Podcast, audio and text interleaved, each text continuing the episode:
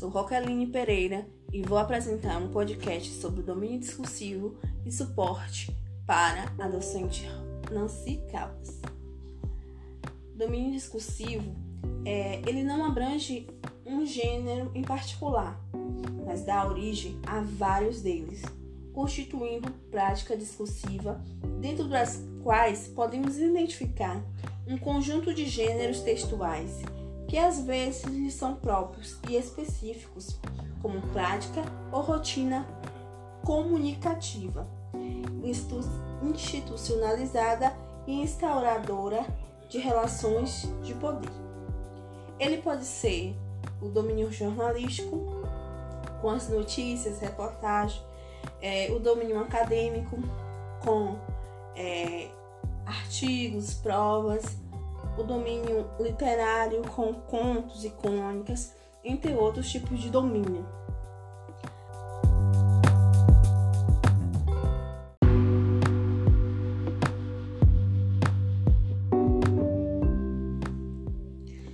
Suporte.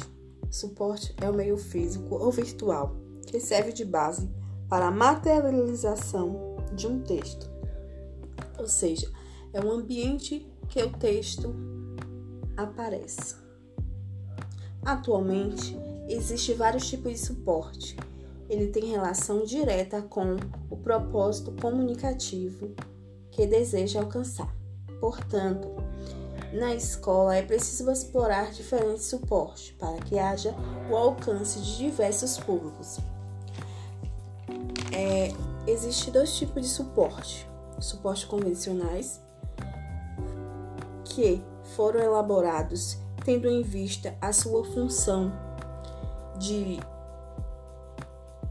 portarem e fixarem textos, que são eles os livros, revistas, jornais, rádios e televisões, entre outros.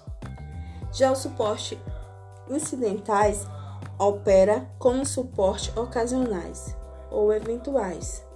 Podem trazer texto, mas não são determinados a esse fim, de modo sistemático, nem na atividade comunicativa sugerida, que são eles a embalagem, roupas, muro, onde esses suportes estão inseridos.